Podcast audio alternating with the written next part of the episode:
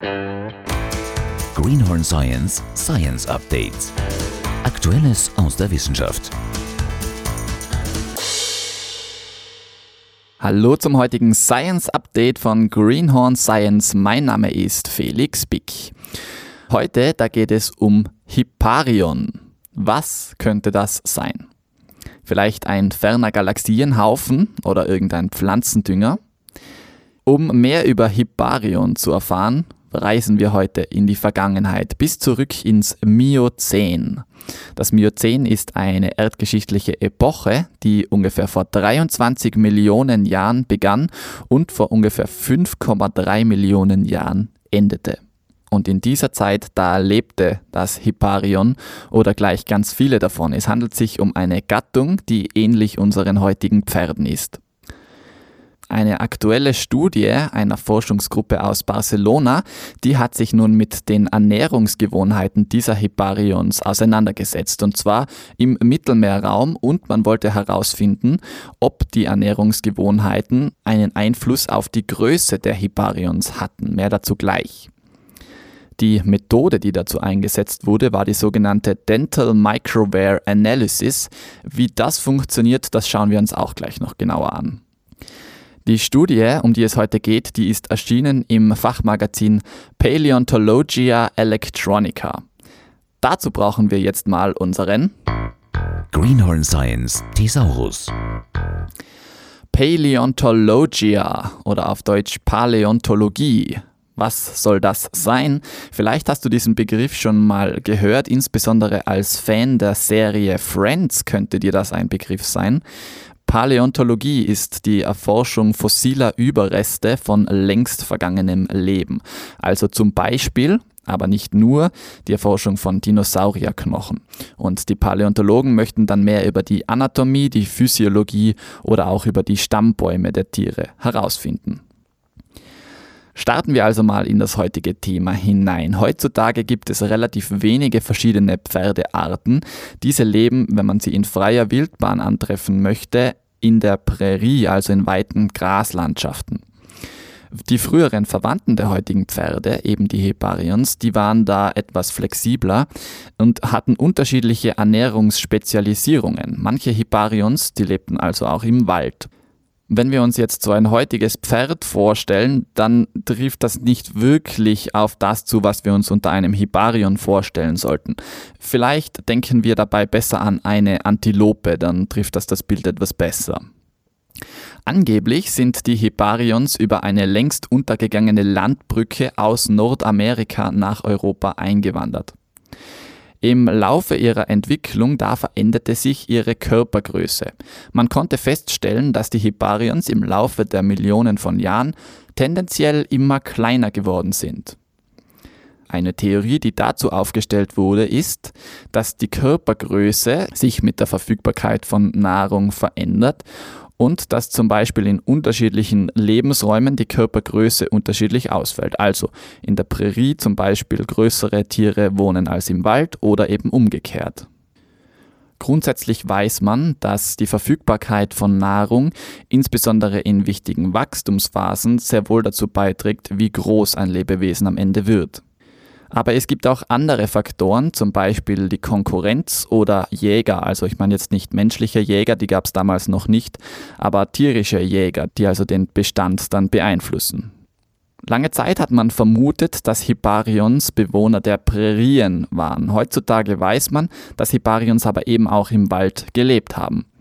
Und all diese Erkenntnisse stammen aus der Paläontologie, also aus der Untersuchung der fossilen Überreste dieser pferdeähnlichen Wesen. Werfen wir mal einen Blick in die Methodik der Studie, um die es heute geht. Ich habe vorhin schon gesagt, die Dental Microwear Analysis war die Methode der Wahl. Was kann man sich darunter vorstellen? Im Grunde genommen geht es darum, mit einer Art Mikroskop die Oberfläche bzw. den Abrieb der Zähne der Hipparions zu analysieren. 372 Backenzähne hat man so untersucht.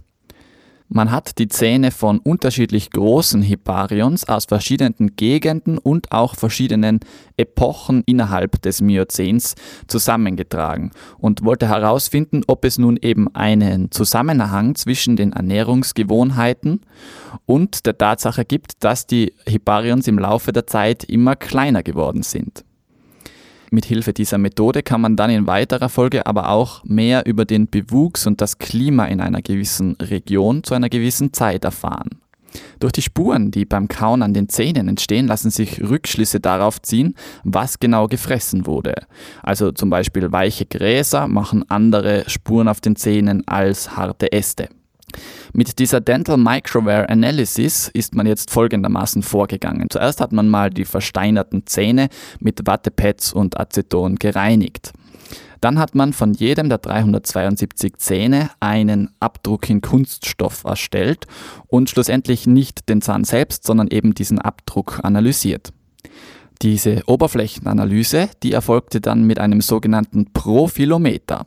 Was ist das? Der Greenhorn Science Thesaurus. Ein Profilometer ist ein Messgerät, mit dem man dreidimensional mikroskopisch kleine Oberflächenstrukturen einscannen und analysieren kann. Es gibt dazu verschiedene Methoden, zum Beispiel, dass man mit einer Art Diamantnadel, ähnlich wie bei einem Plattenspieler, die Oberfläche abtastet. Oder auch mit Licht oder Laser kann man einen Scan der Oberfläche durchführen. Das Ganze wird dann in einer Software verarbeitet und in verschiedenen komplizierten mathematischen Verfahren umgerechnet in Zahlen. Und diese Zahlen, die kann man dann wieder statistisch analysieren und daraus ableiten, was dieses Tier gefressen hat. Was hat man nun herausgefunden bei dieser Analyse? Die Forschenden konnten zeigen, dass die Hiparions sich von einer Mischkost ernährten. Die Forschungsgruppe wollte ja herausfinden, ob diese Ernährungsgewohnheiten dann mit der Körpergröße zusammenhängen. Und da muss man mal zuerst über die Körpergröße Bescheid wissen. Die Körpergröße wurde in diesem Fall hier in Kilogramm gemessen. Also die kleineren Hiparions, die waren so 31 Kilogramm schwer, die größten aber über 250. Und dann hat man sich entschieden, bei 100 Kilogramm eine Grenze zu ziehen. Alle darunter sind kleine Hiparions, alle darüber sind große Hiparions. Und dann hat man den Zusammenhang eben zwischen der Ernährung, zwischen dem Abrieb an den Zähnen und diesen zwei Größenklassen berechnet und nichts herausgefunden. Also es gab keinen Zusammenhang zwischen der Ernährung und der Körpergröße.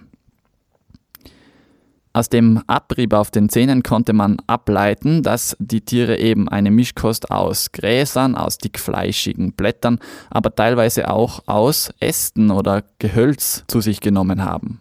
Und aus diesen Erkenntnissen kann man nun wiederum Ableitungen über die Regionen und die klimatischen Bedingungen damals treffen.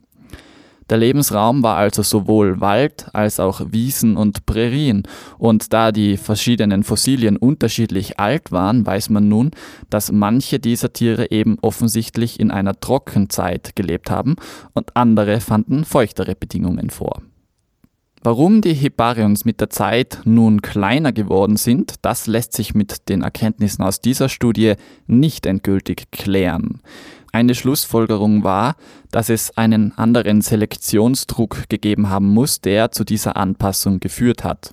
Die Autoren vermuten, dass ein solcher Selektionsgrund sein könnte, dass die großen Heparions ja mehr Futter brauchen und sie daher eher saisonal herumziehen müssen, wie das heute auch noch die Zebras in Afrika teilweise tun. Die kleineren Hiparions hatten vielleicht den Vorteil, dass sie eben weniger Futter brauchten und sie so an einem Ort bleiben konnten. Das war das Science Update für diese Woche. Ich hoffe, du hast dieses Thema genauso spannend gefunden wie ich. Das Zitat zu dieser Studie, um die es heute ging, findest du in den Show Notes, auch mit einem Direktlink. Die Studie wurde Open Access publiziert, das bedeutet, jeder hat kostenlosen Zugriff darauf und du kannst dir dort auch noch ein paar Abbildungen dazu anschauen. Mehr von Greenhorn Science findest du auf unserer Homepage www.wissenschaftspodcast.at. Mein Name ist Felix Bick, vielen Dank fürs Zuhören und bis zum nächsten Mal, wenn es wieder heißt Greenhorn Science. Nie wieder grün hinter den Uhren.